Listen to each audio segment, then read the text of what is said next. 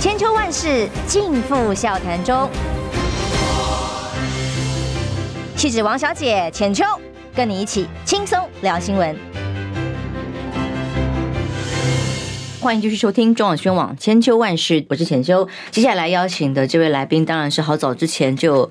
线上的朋友，呃，点名要拜托 啊，不要希望啊，杨渡老师到我们节目上来。那么，其实但是一波多折，谁都不知道下一刻发生什么事情。就好几次约成了之后，哎，杨度老师确诊了，杨度老师呃实行上他们的安排啊等等。总之。好事多磨，今天终于杨度老师到了我们现场来，先跟大家打个招呼喽。好，各位朋友，大家好。很抱歉，我本来一开始就要来了，结果呢确诊，后来就被朋友嘲笑说 我是那个属于六十岁之后才得长青春痘的那种。为什么到最后才确诊？真是抱歉，真的都晚发作的这样子呀。嗯嗯不过很开心啊，跟浅秋一起来上节目，很开心。一看知道是您来，放风吹，立刻给我们个超级留言的斗内，他说引颈期。盼的阿杜老师终于来了，他很开心哦，因为谢谢呃，您这本书其实出版了一段时间，《大学的凄凉》，那有段时间引起了很热烈的讨论。那其中对于管仲闵案，对于台湾的历史留下的一刻、一个记录，其实更惨烈的是说，它会造成什么影响？对知识分子的影响、学术界的影响，甚至对学生、对孩子的影响。那么你的开头的呃封封面才刚开始这里哦，他。的留言这一段给大家的封面的那个字写的是字字句句都很有力量的。他说：“我们贡献这所大学与宇宙的精神，这是傅斯年校长要告诉大家，什么精神在这个宇宙，在这个人类啊，格 局是很高的。那给这个大学校园的意义是什么？跟附中或者是跟这个大学的言论自由、价值、思考、独立的判断很有很有关系。但这也是你写这本书最痛心的地方。对，因为我们在呃二零一八年管校长事情发生的时候，你会发现到最后回过头来，很多事情都被遗忘了嘛。所以管校长在他要卸任之前，他跟我讲说，希望我来把这个历史记录下来。结果我一整理才发现说，天哪，那一年真的是狂风暴雨。嗯，就是说你。对一个知识分子，只因为他选上校长，结果你就要全整个国家机器来对付他。不仅仅说行政院各个部会可以开各种跨部会会议，要知道要开跨部会会议，你一个部会要召集其他部会是很难的。可教育部可以召集各部会，然后就是为了要打他。然后像比如说监察院也打他，但监察院打得更夸张，监察院是。他能够找出一个人报税二十年的资料，他去财政部把个人就不管个人隐私啊，把个人隐私的所有这些报税资料拿出来，然后通过报税资料一笔一笔的去写信去询问对方，说你为什么请管中明？比如说我们电台请他来，那他要领的车马费，嗯，好，说你为什么请他去上节目？你领了多少车马费？你还要限一个礼拜给他回复。嗯啊好，但是监察院干这个事情，把二十年参与过的每个活动的每一个细节，他都要查清楚。他想要从中找毛病。我觉得管中闵还不错，他虽然人是一个爷们啊，但是他很细致，把这个事情报了，要我我一定完蛋，因为我根本从来不管自己报税的。跟我差不多，文化人就是都是我太太都是我太太报的，所以我根本就不记得。嗯，那每一次都糊里糊涂。那还好，他都没有问题哦，都没有问题，甚至于到最后查不出问题，在他稿费上面找麻烦。所以就说，你看到的是整个国家机器要对付一个学人，乃至于司法院，就是检调单位也出动。去约谈，想要约谈管中闵之外，还要约谈所有的遴选委员，包括了台大校长陈维昭，乃至于教育部自己指派参与台大校长遴选的那些选举的遴选委员嘛。嗯，那包括过去的部长郑瑞成啊，还有我们教育部的次长等等的，他全部约，你就觉得说整个国家机器怎么会这样对付学术？所以你刚刚讲说到了最后，我们会为什么写这个书？就是说，我们要让当权者知道，在你的国家机器之上，还有一个更高的价值判断。嗯，过了一百年之后，人们回顾这段历史，会找到这一本书。那这本书里面所批判的这些人，会留下历史记录，就是说。你不要以为你当年所干的这些邪恶的事情，好，大家就放手了。没有，未来历史会记得你，会记上你这一笔。那就是我们想要维护的一个，就是说，说真的是想要维护一个价值观，就是说一个大学，一个学术，它有一个更高的。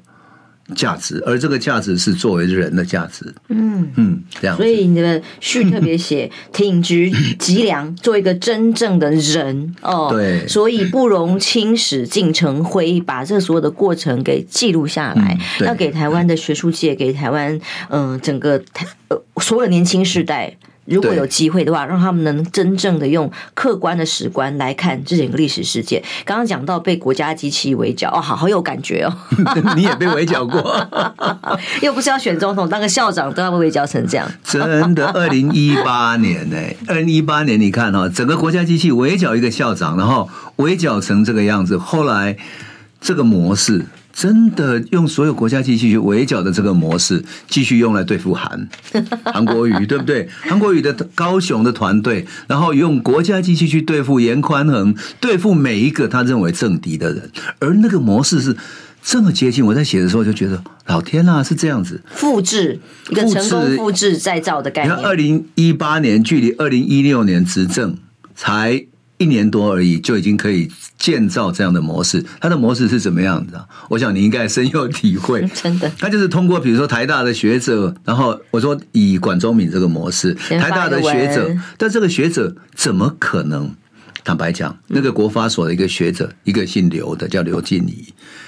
这个刘老师怎么可能拿到那些在大数据里面，就是你这一般在网络上找不到，只有大数据的数据库里面找得到的资料，他找得到，而且发布出来。所以我的判断就是，一定有人供应。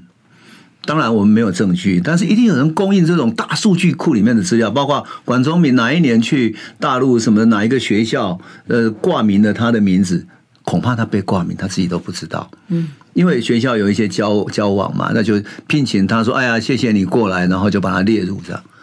哎，他可以作为他攻击的目标。从个看似中立的人先发出文，发了文看似学者，哎，去发文，发文之后呢，下一关三明治就是绿营的所有媒体，包括。呃，三立民视都是后来的，先用《自由时报》或者其他的报纸，然后呢，嗯、去发新闻报道，嗯、报道之后，到了晚上电视台就报道，节目，争论节目继续讨论，讨论完之后群起围攻大骂，然后可以骂三天。所有的报纸，包括因为争论节目不用负责任，所以他可以把言论搞得更过火。然后媒体报道了之后，剪掉单位就可以动起来了。对，检调单位就说有人来检举，嗯，有人检举什么？检举你们伪造文书，检举你们台大校长的选举过程有问题。好，你知道吗？当年北检动起来，北检可以为了台大校长这件事情成立一个专案小组。但是我要特别好玩的说，专案小组负责人是谁？是谁呢？邢太昭。哦，我说当年啊，所有参与这个事情的人，每个后来都升官，真的。我我告诉你有哪些人升官，就先不要讲那个台大的其他人，光是哈，光是当年在教育部召开那个会议，有参与的官员后来都升官，但是像比如说蔡必仲这个都是升官的哈。然后呢，谁还有谁呢？一个学者叫周志宏，他在大学的时代写文章讲大学自主、大学自治，然后呢，那个文章发表在当年的南方杂志。就是年轻人那时候只有自爱之后有南方杂志嘛，然后他提倡这一个，然后这些文章被赫德芬收进了一本叫《大学之再生》的书里面，时报出版的。所以我找到这个书的时候，觉得说啊，你们当年都写过这样的文章，然后回过头，嗯，最不可思议，说你怎么回过头请当权者来阻挡？你说你你们这些人都是要求教育部把。管中闵依法选出来，而且教育部没有办法，没有法律哦，依法他只能够让他聘任，对不对？结果他们居然能够能够要求教育部部长说不要发聘书，因为台大的预算是国家预算，所以你教育部可以管。然后呢，甚至于去要求蔡英文出面来管这个事情，就觉得说你们这些人当年要求大学自主的，你们怎么再次甘愿为奴？你就是变成权力的奴隶了嘛？你就是你当然你要你要当一个自由人，当一个学术的独立思想者，一个自由思考者。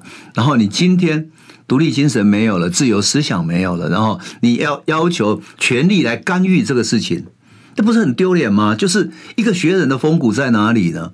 那还有另外一个人，就是。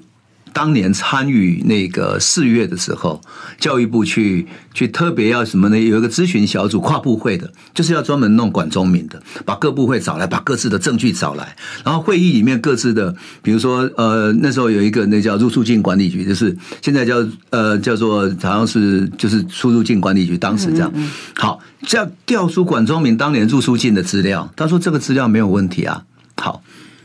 台大那边也没有问题，中研院也说没有问题，他就说回去再继续找，有没有很天才？嗯、就是我要罗致的搜查严严宽和的逻辑一样，真的。然后呢，参与的这个过程中有三个学者后来都升官，这个周志宏当年号称自由派的学生，现在因为这个事情之后他升官，现在去全那个考试院当一个部长，是全序部的部长。然后吴茂坤。当时是一个东华大学的的校长过来参加之后，转瞬间升成部长。哇！潘文忠就被干掉了嘛？哈，是。他虽然自己请辞，但是我们明眼人都知道这是赖神把他干掉，赖清德把他干掉。为什么？因为潘文忠一辞职的两天之后，就聘请了吴茂坤。嗯。你在市政府做过吗？你应该知道，所 以说，如果某个人辞职，你要争取征询多久，对不对？对啊，这早就已经定好叫你滚了，连弄个劳健保都来不及。所以你如果看潘文忠当年的呃辞职信，他写的不甘不愿，就很心痛这样子。有人叫我走的意思。对。然后好，两天之后吴茂坤就上来，这是他当年。好，第三个人是赖鼎铭，当时是世新大学的校长。后来就升成为监察委员了，但每个都升官。我就说常常开玩笑说，这是一场呃投名状，这样就是我们共同去干掉一个人，然后干掉之后，好，我们就是这场血血祭之后，我们就是结拜的嘛，共同共犯的这样，这全部都是一样的。所以我就说，这整个管中闵案让我看到了，在整理的历史过程，就整理这段历史的过程中，看到权力的运作以及它背后的黑暗，包括了学界的人。真的，包括学界怎么当那个发动者？一个台大的学者怎么变那个发动者？啊，当年写那些自由派的文章的人，怎么会面对权力的时候自己甘愿为奴？这是我觉得最不可思议的。就是你一个知识分子的风骨在哪里？你的价值判断在哪里？你作为学术的应该有的独立思考在哪里？这就是在写这个过程中，我后来，嗯，写到后来，我特别引一段。蒋介石跟毛泽东的对比，哈，然后来见证这个事情。嗯，学术自主这个是当年民进党的创党价值之一吧？哦，对啊。风起云涌在学运时代的时候，就是要求野百合时代，然后开始啊，学学还更白色恐怖啊，一样啦。对，都是最重要的创党价值，言论自由、校园自主哦，不可侵犯。如果有什么警察想要进到校园里，有什么呃政党想要进到校园里，绝不可接受的最基本、最基本的。价值，结果一夕之间就可以全部破坏了，到了不可思议。所以这本书的意义在这里。而且最重要的是，后来他们重新去控制学生。嗯，在这个过程中，国民党要求退出党政军，退出校园之后，他们就全面进入校园的结论。真的，真的。嗯嗯嗯。你像那个那一年五四运动的时候嘛，因为四月的时候，四月下旬的时候，嗯。嗯教育部就是在吴茂坤当部长的时候，通过命令说，要台大校长的这个案子要重启遴选，以前遴选的都不算，都违法。嗯，那台大当然不愿意嘛，台大就炸了锅。然后那个遴选委委员会的召集人陈维昭也也不愿意，然后所以整个就僵持。然后台大跟各个大学的学生运动开始了。而且学生运动开始串联，然后大学教授乃至于清华大学、师范大学整个教授、大学校长有一个联谊会，就一起来声援这件事情，整个学运开始起来了。所以那一年五四运动就是五四在台大校园有一场大的集会，那天晚上我去了嘛，大概台大的那个椰林大道还有外面那边大概有六七千个人吧，来来去去啊，碰到很多文化界的好朋友。大家都看不下去，但是那个时候台大居然学生发生了一个叫自掐歌的，不晓得你还记不记得？嗯，就是说他假装有人掐住他，然后啊，我昏倒了这样。对对对，好像你记得吗？哎、哦，后来就是很有名这样，嗯，就叫自掐歌，就是啊自己掐，哎呀，他们欺负我，就是说他就参与这个群众，结果。你们这个群众都是暴力的掐住我等等，结果因为当天有很多媒体，大家就拍到了，白痴，就重新把这个袋子找出来一看，哎，这个老兄自己搞自己，是中邪了吗？所以就是说，但是你你会想到说，这个芝加哥曾经在。在他的那个呃，脸书还是社群平台里面谈到一件事情，说啊，我这个做这个事情，因为我要想要领年年终，就是年年终中间的终啊，年终有一个奖金，这样。那如果表现很好，就有奖金。请问他要去哪里领？嗯，他跟谁领的呢？嗯，那不就是 党政军进入媒体，而且是当权者会给的嘛？嗯，所以就是当权者给的，那你就想见说。台大的学生本来都是站在权力的对立面，不管是谁当权，你应该站在，就是作为学术的研究者，你应该在权力之外，作为权力最后的判断者，对，乃至于跟权力是对抗的，是要教育孩子的耶，哦，对，因为你有一个价值是超出在权力之上。当我们做学生或者做学人的时候，我们要有一个价值是超出在权力之上的，嗯，那所以。你才会有一个更长远的历史判断。比如说，我们现在所写的文章、所做的事情，是经过一百年之后可以被检证的。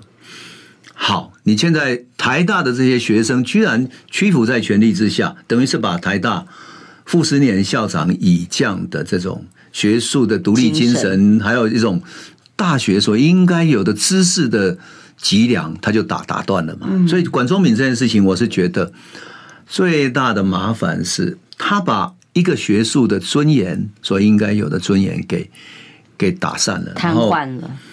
因为管中闵事情之后，你知道吗？像比如说，嗯，其他有有，比如说政大或者其他大学，嗯，校长要选的时候，就有一个校长就说他不要选了，因为他如果选上了，是否要送教育部？他也是公立的，嗯，他送教育部，教育部又不给他，他怎么办？他又不是那么亲民进党的。所以每个人就在考虑说，我到底有没有民进党这个人脉？如果没有的话，我怎么办？那就算了。可能会被挑毛病，任何的小瑕疵都可能变大事。嗯、对，然后后面还有一个后面，就是等于后面的这些学校哈，他们会有一个问题，嗯，他完全配合教育部的政策。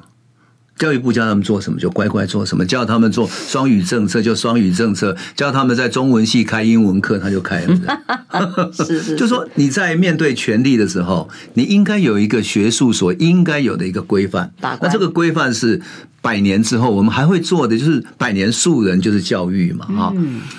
所以百年树人的大业到最后变成看权力办事的时候。这是一个最最最糟糕的传统，因为即使是说真的，即使是啊，我们蒋介石的时代，他的手都不敢插进去台大，因为当时的校长是傅斯年。我关心国事、家事、天下事，但更关心健康事。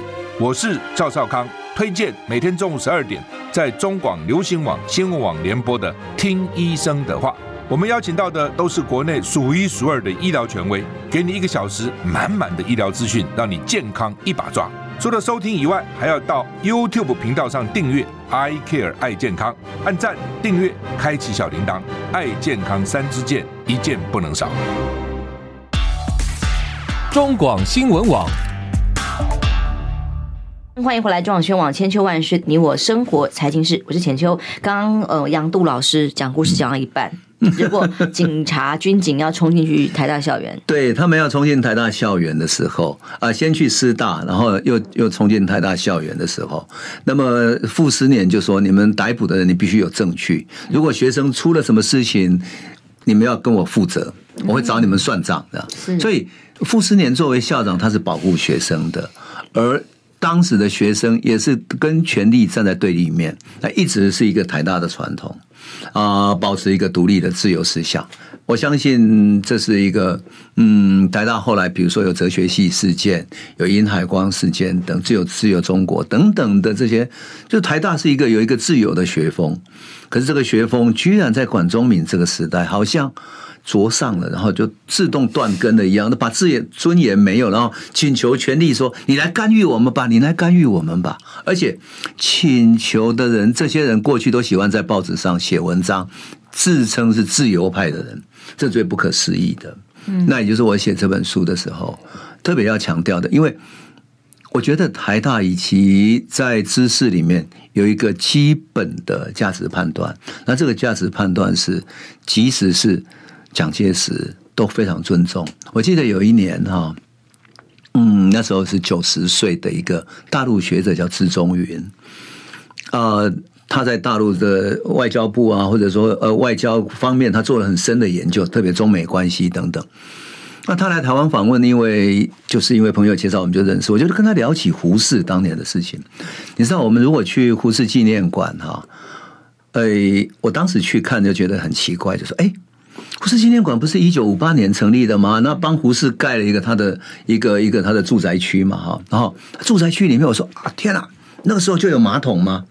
胡适纪念馆的人居然说什么？他说：“杨老师，你终于很聪明，看到了。”他说：“绝大部分人没有注意到，因为现在大家都很普遍。可是，一九五八年的时候，哎，那个时候的确是这样。因为我想起我们，我是一九五八年生的嘛，然后。”我那时候生的时候，哎，奇怪，我们乡下都只有那种共同的茅坑啊，对，乡下人嘛，哎，怎么有这么先进的？他们胡适纪念馆说，当时全台湾应该只有两个马桶，哦、美国进口的就飞机运过来的最先进的一个是谁呢？一个是宋美龄，因为他们家族一直生活在美国，所以。他们是美式的生活，那另外一个呢，特别运来就是为了给胡适，因为他在美国做当过代表嘛，很长的时间帮忙政府做外交，所以就给他特别安排。对知识分子的尊敬，嗯。那每一年呢、啊，胡适，你知道胡适对于蒋介石常常劝谏他嘛，他说他是乌鸦，嗯，所以他说如果呃。中华民国要实施民主的话，那最好你他劝蒋介石说：“你把国民党拆成两半，那你就有反对党。嗯”有有后来李登辉有，有这么干，哎呀，笑死了！好，他这个讲这种话，当然蒋介石听了就是说：“哎，我们在风雨飘摇，团结都来不及，你居然在想这个事情。嗯”可是呢，蒋介石心里很气，他也没有讲什么，他只有还是很尊重，每年。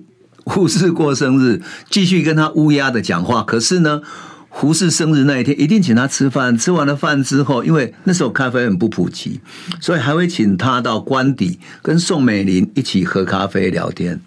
多么尊重！然后如果听到乌鸦的话，就回去很气呼呼的写在日记里面。胡适跟我讲什么？他对他就说他不知道整个。这个情势如此危急，如果不是我勉强撑持，现在的自由、什么民主哪里可能有？这样，好像是很气的。再怎么气，他都尊重知识分子。嗯，那所以我就跟资中云讲说：“哎，蒋介石这一点倒是不错哈。他再怎么实施戒严体制等等，可是他知道说，对胡适、对知识分子、对知识，他还有一种敬重。嗯，好，还有一种敬重。那资中云就告诉我说，因为。他过去是受传统教育的，所以他知道在他的权力之上，还有一个更高的是一个知识的，呃，一个学术的，或者说历史的更很远的价值判断。而这个价值判断决定了他不敢去违逆做人做事的基本价值观。那他说，像毛泽东就不一样，毛泽东是后来他革命成功之后，觉得所有的权力就可以决定一切。所有的知识都是听他听命于他，所以他你看他发动过反右运动，然后指使这些知识分子，然后批判知识分子，让他们送去等等啊，劳改。对劳改或者说思想改造等等的。好，所有的这一切，资中云就说，因为他觉得他拥有权利，就拥有了判断的能力，他缺少了对知识对于价值的一种尊重。那我觉得民进党在这个过程中，他其实缺少了对于一个恒常价值的尊重。这个恒常价值就是我们告诉小孩子的时候，你做人应该忠孝节义，你做人应该讲究信义，哈，做朋友应该重视对朋友的承诺等等的，整个是被打乱，是我们文化的根。嗯，很重要的。但你老师在写这本书过程的当中，当然跟管仲明老师接触很多。对对，对，你认为这个伤害啦，哦，就是知识分子在自尊哦，或者是他自己的认知伤害，跟政治人物抗压性是不同的。政治人物被骂被黑呀，好像是必备的这个条件。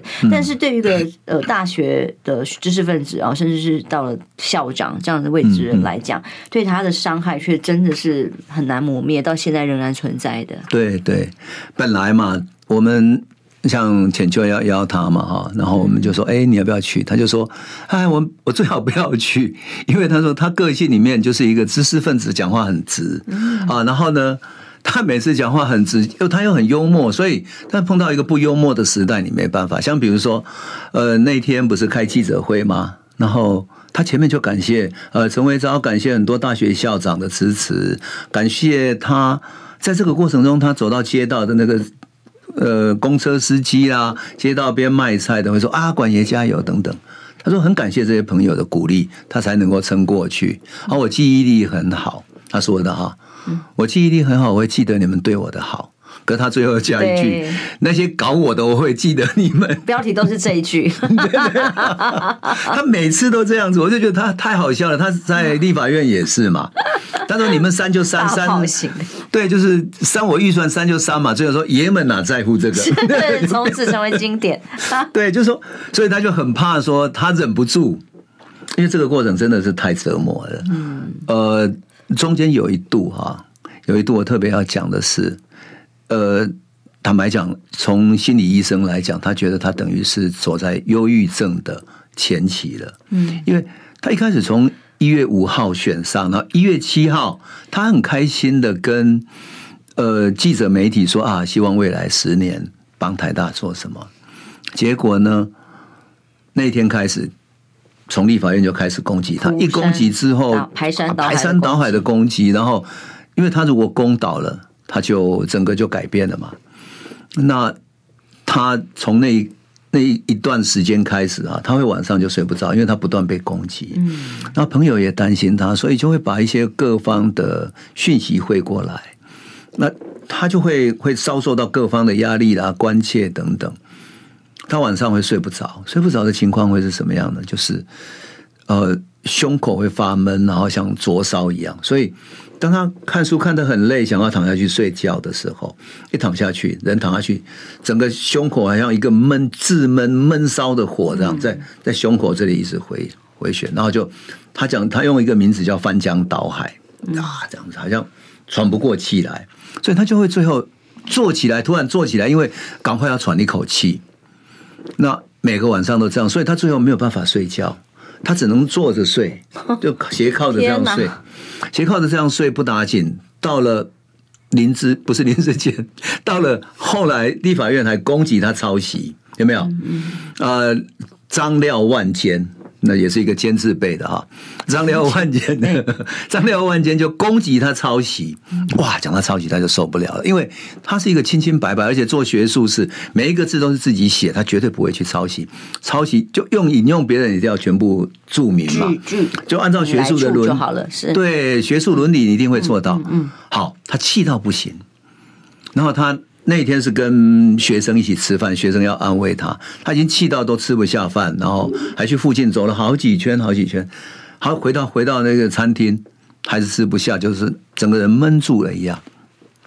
后来晚上跟他太太回到家，然后呢，他他太太就是去休息嘛，他就在又拿到一个手机，就看到一个朋友传来的一个讯息，骂他抄袭什么什么，哇，他气到不行，结果心脏一阵剧痛。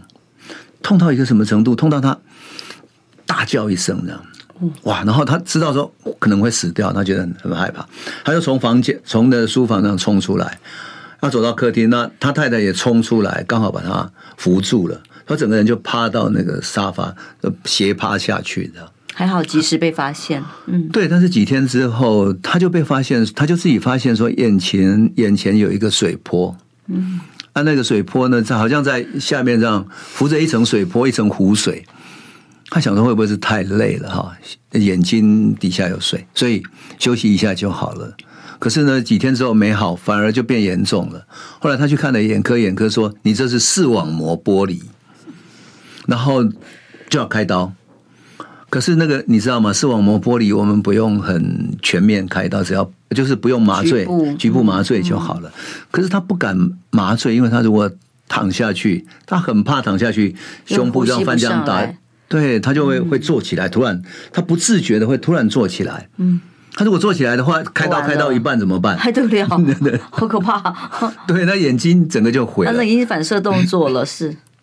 所以他希望全身麻醉，结果全身麻醉要做做心脏检查嘛，嗯、能不能承受？一检查才发现他的心心跳有问题，也就是说。医生跟他说：“你心脏可能受损，有破裂的迹象。破裂，气到心脏都破了。对，就是说我们会后来想到，他后来跟我讲一句话说：我们古人讲说，心碎了，急怒攻心。对啊，心脏整个受负荷不了了。就是说你，但是我就觉得说，你被讲抄袭，你一个人就受不了，人家。”林志坚抄袭的四十几趴都没关系，全党还要高高啊，没有全党还要挺一人，那整个党都比不会比你还厚的，这就是人的人品跟风格嘛，就是你你不一样这样。啊，我就觉得说看到这一段真的很感慨，就是说一个一个干干净净的学人，但是碰到一堆嗯。很脏的政治的抹黑的时候，你还真不晓得怎么对付他们。那个心情大概就是士可杀不可辱，居然被侮辱成这样，那个气跟愤怒跟不平。对，所以浅秋刚刚说那个他的内在的伤害有没有？内在的伤害到现在都还有。他为什么呢？因为他我们去去开记者会的时候，那前一天。他等于是因为记者会要重述这个事情嘛，哈，所以他就把那个书重看，看又记了一遍。我告诉你啊，你知道吗？我他刚开始找我写的时候，我还想说。你自己文笔很好，我们都是同样得到时报文学奖的，都诗奖，你也很会像一个诗人啊，你你也可以写得很好啊，而且是你是历史见证嘛。嗯，后来他一直要我写，后来我才访问他的时候才知道说，原来这个过程那么伤痛。嗯，那我我初稿写好，请他看。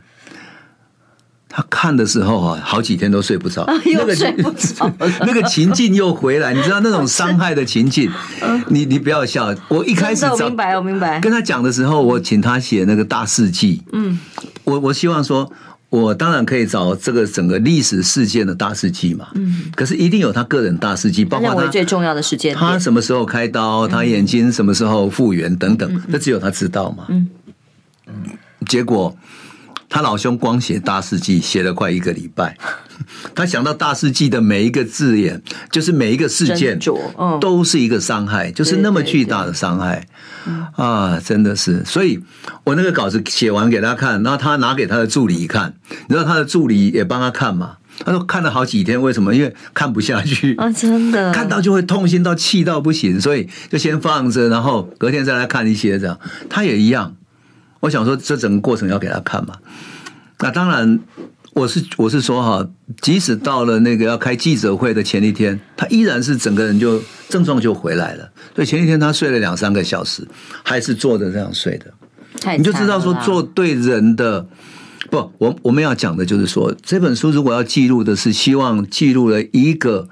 学术的价值，或者一个做人应该有的恒常的价值，那么我们作为一个人，我们会坚持这个恒常的价值。除此之外，我想记录就是说，政治权利没有任何一个权利可以对一个学术者、一个学人，而且是一个台大的当选的校长，你可以这样折磨这样的一个糟蹋践踏，然后去。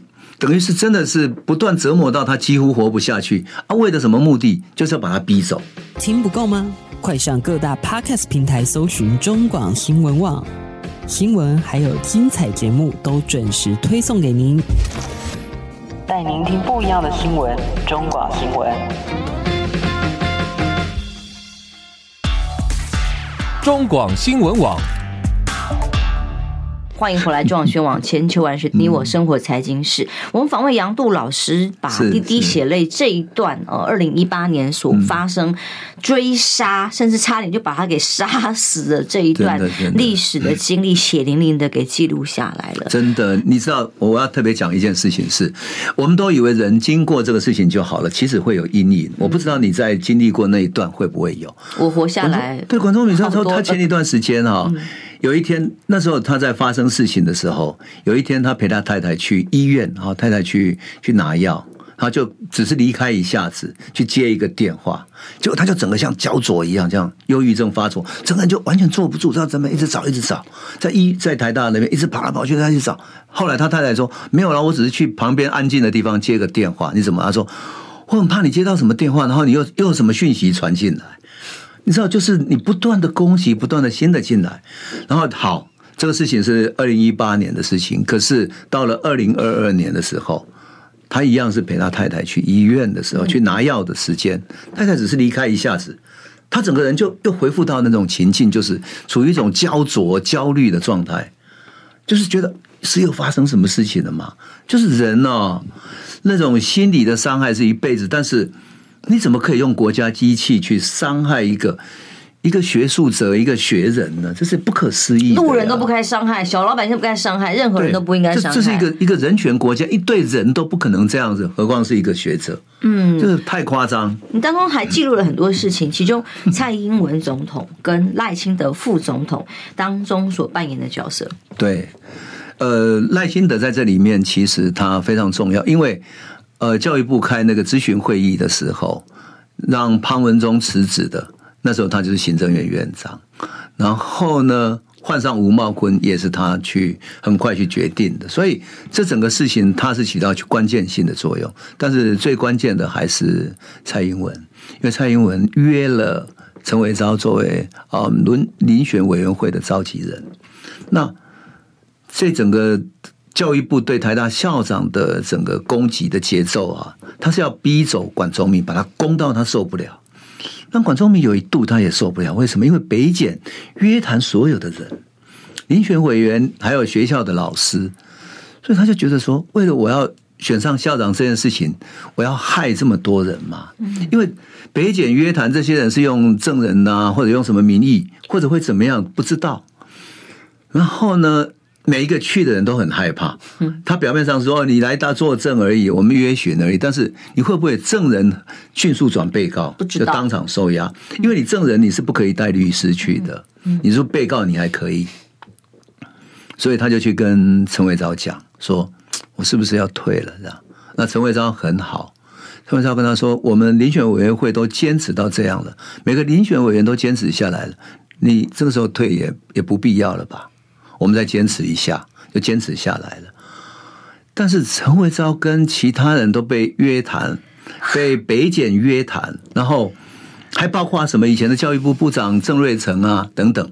陈慧昭就说他被约谈走出来，看到郑瑞成在外面等，就是在后面的。好，台大那边的那个一个系主任就说。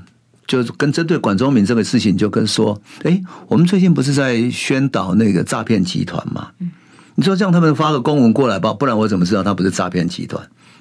但是这就是这样干的。结果蔡英文约了陈维昭去哪里？那年六月六号，二零一八年六月六号，约去他的官邸。蔡英文就是要劝陈维昭要怎么样呢？要。重启遴选委员会，然后把那个当时被认为说有读懂正义的那个蔡明星排除掉，然后重开一次会。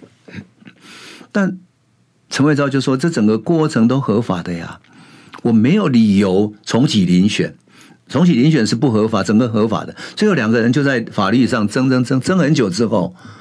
蔡英文知道他争不过，他就说啊，那我们不要谈法律问题好了。哦，那谈什么？他以为他是法律问题，他就说啊，那里面的读懂不，里面的那个林选委员为什么三个企业界？企业界太多，可问题不是不是陈维昭决定的，这是学校的制度啊。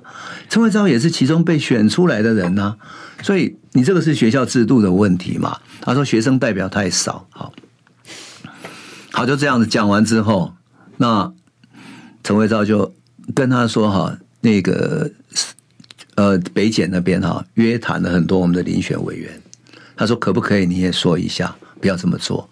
那为什么他特别这么讲？因为过去陈维昭跟陈水扁跟马英九这两个都台大的，所以他们碰到陈维昭都说：“哎呀，台大校这边有什么事情需要我们可以帮忙的。”他曾经曾经跟陈水扁拜托一件事情，陈水扁马上交代，行政院院长后来就处理好了。嗯，他知道蔡英文可以做这件事情，可是蔡英文怎么回他？你知道吗？蔡英文跟他回说：“嗯，北检只是用证人来约谈。”所以应该不会怎么样，所以你知道吗？他完全掌握是北检在做什么事情，他是掌握的，整个事情是掌握。节奏在打，清清楚楚都跟他回报过，他根本就指挥官嘛。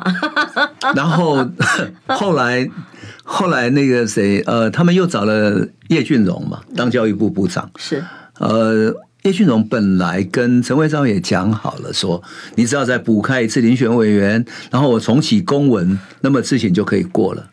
那陈慧昭也觉得不好意思，他觉得再再重启没有意义。可是他想说，好吧，就给你一个台阶下，就真的开了。然后呢，教育部也派人参与，甚至于他在呃二零一八年七月三十一号，然后甚至于把那个他准备发的声明都给。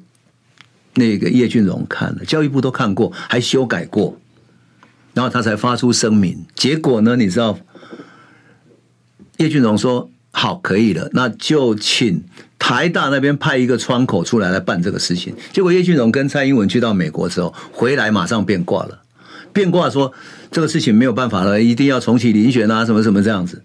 那白完了，白完了。所以陈伟昭当然知道，就是说。就是说，蔡英文在这个过程中，因为叶俊荣陪蔡英文到美国去，所以事情就改变了。嗯、那后来为什么改变呢？因为二零一八年你们在 在高雄卷起了那一年年底选举的巨浪，对不对？嗯、他们大败之后，才改变了整个情势。然后他们为了切割，为了止血，才让。管爷去上的，所以你就知道说，这个整个情势是这么演变下来，蔡英文怎么不知道呢？何况是叶俊荣最后宣布的时候，他怎么不知道？你要知道，一个一个部长去宣布记者会，宣布这个事情，让同意让管爷通过，然后当然他知道，他最后一刻都可以阻止他。只不过是他要推那个责任嘛，所以还要感谢韩总的。但二零二零他们又赢回来了，所以现在二零二四他们的战略，如果民意可以被骗，能糊弄就糊弄过去，那就可以操作啊，就不用再回到基本的价值啊。嗯，像上次会之所以让管仲明顺利的完成就任，就是因为哎呦，民意发现会发现我有问题耶，所以这个时候最重要的当然就是要唤起民众发现事实的真相。对，我觉得台湾的民意应该还在的，就是即使是现在，你看啊，如果上一次县市长选举，沉默的大多数最终还是做这个选择嘛，所以大家不要被这种网络上的声量啊什么搞来搞去。我觉得台湾的民间还有维持一种基本的善良，才会有力量力量的哦、嗯。你知道我回去台中拜拜的时候，台中的那个庙里面的一个看庙的一个一个欧巴桑。她指着前面她的老公，好像在地的农民说：“我们为了找你们这本书，为了支持管爷，我们跑了好几趟，然后终于……”感人哦！对，你就知道乡下的庙宇里面的人都还是坚持一种价值嘛，所以我相信台湾民间还是会相信有一些恒常的做人的价值的。对，所以，我们支持这一本《大学的脊梁》哦，这个是滴滴血泪所写出来的一段历史记录，历史记忆。对，而这个记录是不能够随便被磨灭，践踏知识分子的良心。